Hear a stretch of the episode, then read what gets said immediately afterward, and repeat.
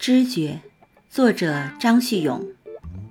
十八年当中，我梦幻你是我唯一的行李，可恨你无限的情怀协调的并不丰致。